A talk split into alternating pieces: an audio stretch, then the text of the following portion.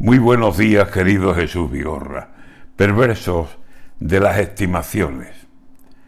No nos quedamos tranquilos, tajada en mano queremos y la impaciencia nos come y quisiéramos que el tiempo fuera de nuestro dominio y adelantarlo y cogerlo.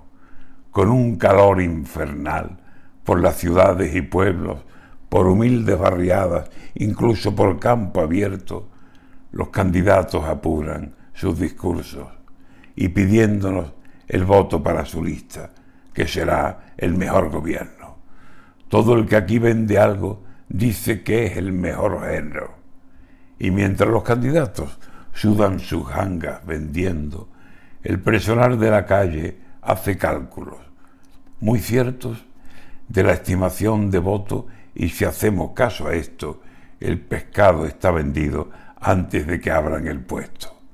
Cuidadito, cuidadito, que por más que estime el pueblo, los resultados serán los que el domingo veremos, cuando se abran las urnas y papeletas contemos.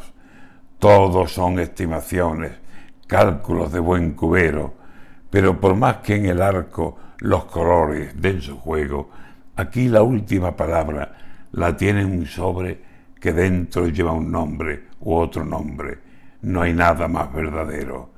Pero las estimaciones no aguantan aquí más tiempo, sin dar nombres de vencidos y de vencedores ciertos.